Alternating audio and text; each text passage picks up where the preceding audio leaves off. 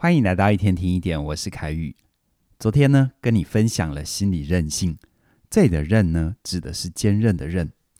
它可以帮助我们从脆弱里恢复。你也等于帮自己内建了一套自体免疫系统，无论这个世界怎么打击你，你都能够维持稳定的好状态。而今天我们要接着来看，如果我们已经从低潮里慢慢的复原，要怎么样进一步帮助自己？拥有像乒乓球一样的反弹力，这样的心理素质呢？培养这种素质的过程，主要是分成三个阶段，它们分别是觉察焦虑、利他连结，还有找回意义感。我们先来看觉察焦虑的部分，具体来说要怎么做呢？我有一个学员哦，他出社会工作二十年了，目前担任企业的高阶主管，他拥有体面的薪水和头衔。但对于自己的生活并不满意，会有这样的感受，主要是觉得自己像一部不能停下的机器，要不断的运作下去。但他不知道这样子一直运转下去到底是为了什么。他很想要脱离这种无意义的焦虑感。我给他三个问句，请他好好沉淀一下，让他先跟自己说说话。等到这三个问题都有了答案，再来跟我讨论。后来呢，他对于第一个我提出的问题，那是。我担心什么事情会发生？他的答案是，他其实很想要辞职，让自己停下来，可是又担心辞职了以后，再想要找到同样收入的工作很不容易。沿着他的担心，我请他自问自答的第二个问句是：我担心的事情有替代方案吗？结果他的答案是有的，他其实可以先申请留职停薪，休息一阵子，那么工作和收入都能够暂时保留。接着，他需要自问自答的第三个问句，那就是：如果最坏的状况发生了，对我会有什么影响？结果他告诉我，如果经过了留职停薪之后还是想要辞职，那就需要重新做生涯规划，而且短时间之内薪水会变少，这个部分就需要家人的支持了。而到这里，他心里原本一大坨说不清楚的不安跟焦虑，透过三个问句的厘清，就越来越明朗了。而且更重要的就是，有了这一份清楚明白，他就能够摆脱莫名其妙的无力感，把珍贵的精力放在自己可以控制的事情上，像是跟伴侣盘点家庭的账务，探索生涯的可能性。如此一来，他就完成了觉察焦虑的部分。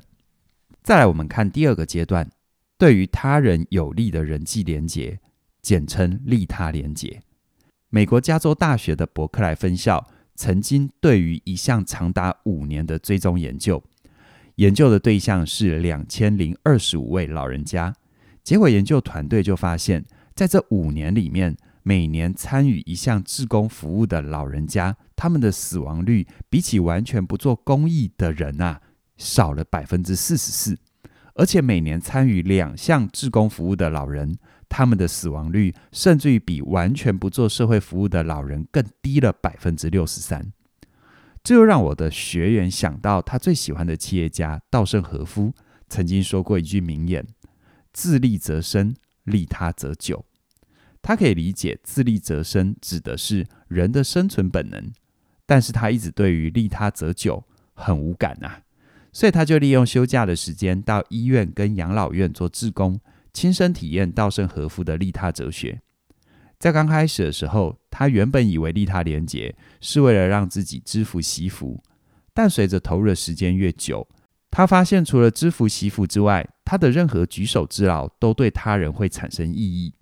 比如说，他在医院的急诊室里，他为孩子因为车祸而崩溃的母亲递了一杯温水，让那个母亲得到心理的支持，保持希望，度过低潮。像这种。我虽然不认识你，但我谢谢你的存在，就让他深刻地感受到，光是和陌生人的连结就足以让当下的低潮翻转过来。更何况他自己对于家人、同事、客户的影响力，很有可能翻转世界的蝴蝶效应。这也让他进一步的体会稻盛和夫说的“以利他之心作为地基，可以建成成功的大厦”，指的就是这种把利他精神。逐渐内化成为一种行为的习惯跟思考方式，所以呢，他在公司里一直转动，就不只是为了家庭和收入，更是透过发挥个人的能力跟同事、客户保持连结，共同成就更大的社会价值。事实上呢，这样的利他精神也符合很多心理学的实验，无论是正向心理学还是专家对于幸福的研究，都已经证实，利他行为就是加强巩固我们人际连结的好方法。而且呢，当人遇到挫折的时候，随时有稳定的人际支持网络，也会让我们的身心更健康、更快恢复幸福感。这就是锻炼心理韧性的最好养分。最后，我们来看第三个部分：找回意义感。如果你是跟我差不多的世代，你可能听过一句电影台词，那就是“意义是啥小，我只知道义气啊”。确实哦，要找到生活的意义感，本来就是一件很烧脑的事情。你是不是也有这样的感觉？每天的时间就这么多，要做的事情一样这么多。哪里还有时间帮自己找意义呢？先不要担心哦，我今天有一个超级好用的小方法，可以帮助你找到生活的意义感。你可以试着先拿出纸笔，然后在纸上画出一个大大的十字符号。十字的横轴上面写着专注度，越右边专注度越高；而十字的纵轴，请你写上兴趣度，越上面兴趣越高。好，现在你的右上角。也就是高专注度跟高兴趣度的区块，请你填上能够让你全心投入的工作，或者是你所爱好的活动。以我这位学员为例，在工作上，他能够忘情投入的部分是研发，而他私底下的喜好是写作，这也是他的热爱象限。而在左上角的部分，就是高兴趣度，但是只需要低专注度就能够完成的事。像是跟朋友聚会、逛街、散步，任何你有兴趣，但是不需要投入很大专注力的活动，这就叫做休闲象限。再来，左下角是低专注度、低兴趣度的事情，对很多人来说，像是打扫啊、洗衣服啊、日常采买啊，所以这个区块又叫做琐事象限。而最后右下角的部分，就是你需要投入高度的专注，但是兴趣度不高的事。对我这位学员来说，这个区块填的就是被迫完成的工作任务，像是接送孩子啊，还有一些相对无意义的社交，这叫做责任象限。等到学员做完了这个纸笔作业之后，他马上就懂得自己对生活不满意，主要的原因就是他把时间都花在责任象限和琐事象限。看清楚了这一点，他就开始盘点资源，为自己规划新的时间分配。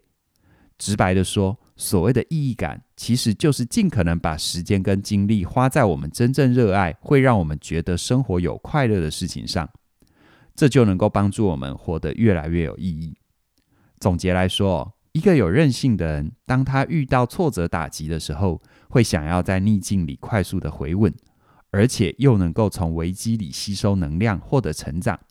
这个过程会有三个阶段。觉察焦虑的阶段能够帮助我们消除凭空想象的担心，专注在自己可以掌控的事情；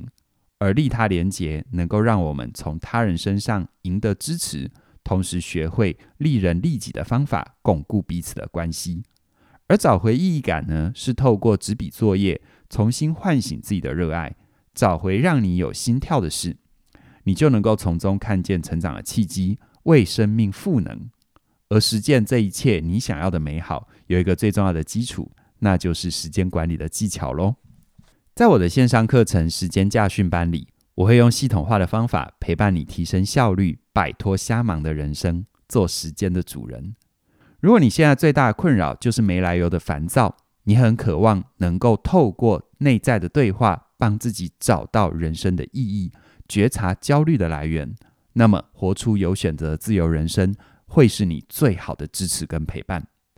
就像是今天自问自答的三个问句：我担心什么事会发生？我担心的是有替代方案吗？如果最坏的情况发生了，对我有什么影响？像是这一类回到事实的语言跟问句模式，就是在帮你聚焦，陪伴你跳脱无边无际的焦虑感。而像是这种带着力量的语言，在活出有选择自由人生里，还有更多的学习。很鼓励你可以马上加入，而为了庆祝新的一年，从即日起一直到一月三十一号，只要你输入新年福袋的折扣码，折扣码就是四个字“新年快乐”，你就能够享受全馆线上课程两百元的折扣优惠。邀请你把握这个好机会，跟我们一起学习，一起前进，活出更强韧有力的兔子年。详细的课程资讯在我们的影片说明里都有连结，期待你的加入。